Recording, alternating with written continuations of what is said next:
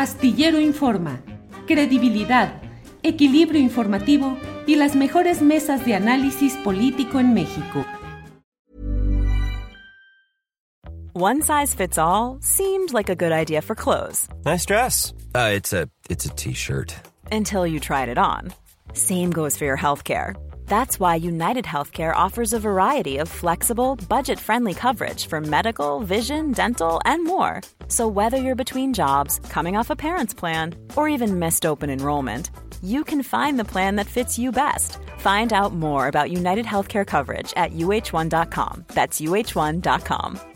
Imagine the softest sheets you've ever felt. Now imagine them getting even softer over time. That's what you'll feel with Bowl and Branch's organic cotton sheets. In a recent customer survey, 96% replied that Bowl and Branch sheets get softer with every wash. Start getting your best night's sleep in these sheets that get softer and softer for years to come. Try their sheets with a 30-night guarantee. Plus, get 15% off your first order at bowlandbranch.com. Code BUTTERY. Exclusions apply. See site for details. Olga Warner, buenas tardes. Hola Julio, ¿qué tal? ¿Cómo estás? Bien, Olga, qué gusto de verte. ¿Cómo te va? Sabes que yo pensé que estabas en México, que en Ciudad de México. No, fíjate que tengo rato viviendo por acá. Desde la pandemia me vine con ese pretexto acá a Guadalajara y estoy por acá en Guadalajara, en Zapopan. ¿Y te quedaste? Pues estoy aquí eh, eh, con ese pretexto, pero bueno, te, estaré yendo y viniendo a la Ciudad de México, pero ahorita sí me he estado anclado por acá en esta ciudad de Guadalajara, Olga. ¿Tú estás en México? Qué gusto. Sí, estoy en México. ¿Cómo te ha ido? ¿Cómo te ha ido con la presentación de esta bioserie, como le llaman, en medio de polémicas, Olga? Ay, sí, en medio de bastantes polémicas. Eh, que la verdad que yo estoy muy sorprendida. Eh, ahora, digamos, apenas llegué, yo llegué el domingo a la noche y me entero de todo esto, porque en realidad yo no tenía, no, no sabía lo que estaba pasando. Y, leo los comunicados, ¿no? Eh, los comunicados de este despacho, despacho jurídico y, y bueno, este cruce de, comunicados y más digo, pero ¿qué está pasando? ¿Qué marcas? ¿De qué me hablan? Eh, y entonces, bueno, ahí fue donde yo escribí ese domingo a la noche muy cansada eh, y con un poco de enojo quizás. Eh, cuando uno escribe las cosas con enojo, sobre todo con enojo porque lo que yo no voy a aceptar es que se ponga en duda mi trabajo. ¿Te puede gustar? Julio, o no te puede gustar. Eh, eso es a criterio de todo el mundo. ¿Te gusta, no te gusta, etcétera? Yo estoy, yo estoy de alguna, de siempre estuve abierta al debate con todos.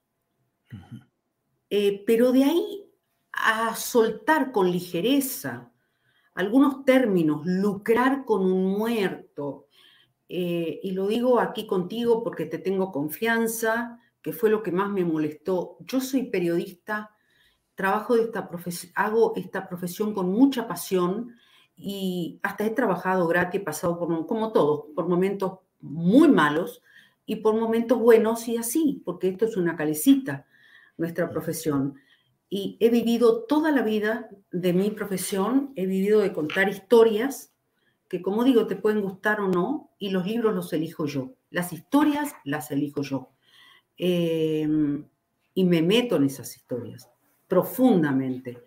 Em, y entonces me molestó eso, lucrar. Eh, ¿Lucrar con quién? Eh, lucrar es una palabra muy fea que se utiliza en los bajos fondos. Evidentemente alguna gente estaba acostumbrada a utilizar ese tema lucrar porque está acostumbrada eh, digamos, a comerciar, a hacer negocios oscuros quizás o no, no importa. Lo mío no es eso. Eh, yo vivo de contar historias. Y entonces me, me, molestaron ciertas cosas y por otra parte me molestó este intento de censura previa.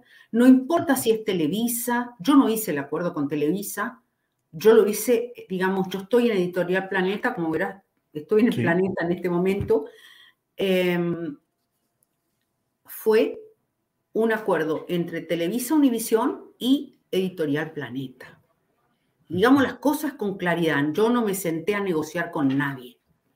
Yo estaba en Argentina, confinada, no me senté a negociar con nadie y como yo te conté en una entrevista a ti, a una de las primeras que di cuando salió este libro, em, ¿por qué razón yo escribía este libro? ¿Y por qué razón yo, eh, que es un libro que lo tengo pendiente hace muchísimo tiempo y que ojalá lo hubiera publicado mucho antes, porque mi madre hubiera estado viva y le hubiera encantado leerlo. Era el libro que a ella le hubiera encantado leer. Entonces, todos estos disparates que se dicen me parecen, me parece una práctica oscurantista. Y no importa si es Televisa, TV Azteca o quien sea, yo defiendo la libertad de expresión de todos. Me guste o no me guste el periodista, me guste o no me guste la empresa. Porque el día de mañana me toca a mí. Olga, sí, Olga, y no sé qué opines sobre esto, pero pareciera que a fin de cuentas los hechos que tú relataste en tu libro eh, quisieran ser eh, diluidos o desatendidos, eh, pues con este reclamo de decir por qué exhiben estas cosas de un personaje público, de un personaje fundamental de la vida pública y en lo cual tú fuiste viendo entre telones y detalles desde su historia y su crecimiento y desarrollo hasta los momentos críticos que son como una tragedia clásica en la cual el dinero y la fama comienzan a generar muchas situaciones incómodas o desagradables o perniciosas, Olga. Como de muchos ídolos, como de muchos íconos en el mundo que sean, que periodistas se han, eh, han escrito de alguna manera eh, sus biografías o sus historias eh, públicas y personales, un ícono como lo es Vicente Fernández. Y digo lo es porque a pesar de que él ha muerto, que en paz descanse, un libro como el mío no, no va a ser, no va a provocar que la gente deje de quererlo. La gente lo va a seguir amando y lo va, lo va a amar más porque es imperfecto como somos todos. Pero no, eso de las marcas, el registro, o sea, ¿qué tiene que ver? ¿Qué tiene que ver entonces con ese criterio, Julio? No podemos hacer nada porque cualquiera al día de mañana, vamos a suponer, Felipe Calderón eh, decide registrar su nombre y no podemos mencionarlo. Entonces ahora tenemos que decir Chente Gómez. Eh, escuché por ahí que este, eh, este letrado, el letrado, eh, célebre, por cierto, eh, que fue letrado del Bester Gordillo, ha dicho que cometí un ilícito y que Planeta cometió un ilícito porque en la portada del libro hay una fotografía de Vicente Fernández que es propiedad de la familia. ¿Perdón? Es esa fotografía Primero que Planeta ha tenido un cuidado en ese dossier de fotos que lleva el libro y en, la foto de portada. Esa foto fue comprada por Planeta a una agencia y es de el día de la despedida en el Azteca. Había miles de fotógrafos.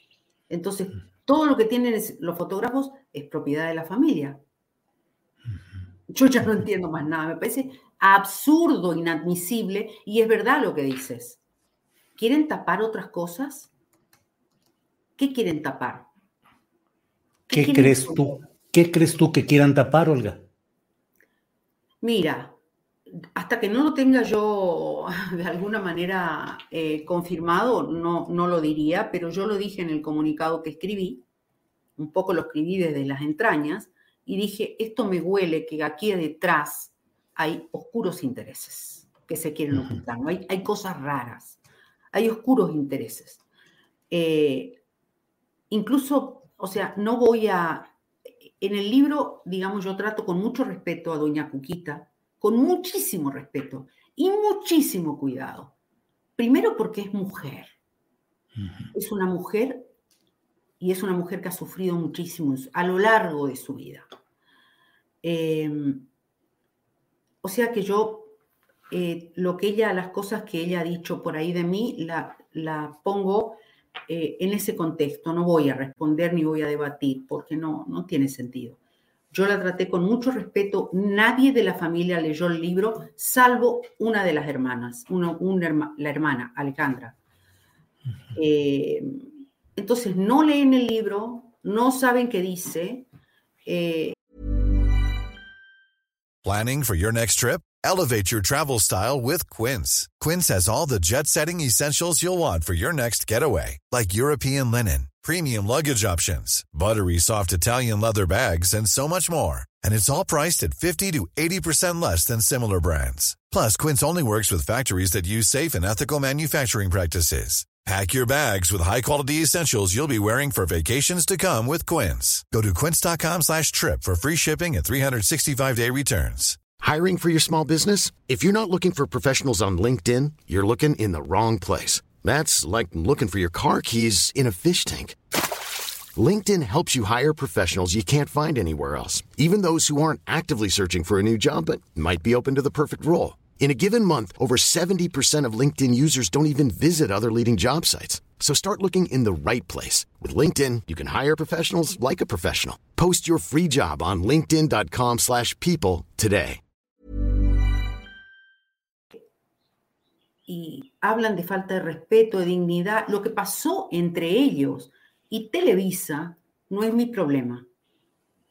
No, no lo sé. Yo no sé cuál es la historia. Sí puedo decirte que cuando yo hice la investigación del libro, sí, esto es verdad y es archiconocido, porque todo el mundo lo sabe y porque el mismo Vicente Fernández lo decía, que él le debía casi todo de su carrera a Televisa desde aquellos programas con Raúl Velasco, es decir, Televisa le abrió las puertas y era su casa, ¿no?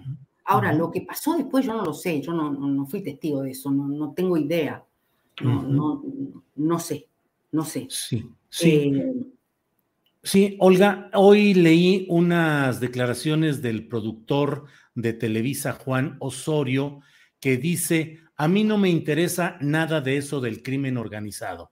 A mí me interesa hacer un homenaje a un ídolo y tener un ejemplo de su vida aspiracional y cómo sufrió desde niño para llegar hasta acá. Hay cosas, dice Juan Osorio, productor de Televisa, que no se deben de tocar por respeto a la familia, pero otras, como lo que acaban de ver, que es la escena del secuestro, que no lo puedo ocultar. ¿Cómo ves este planteamiento, este posicionamiento del productor Juan Osorio, Olga No, me parece bien, él no es periodista.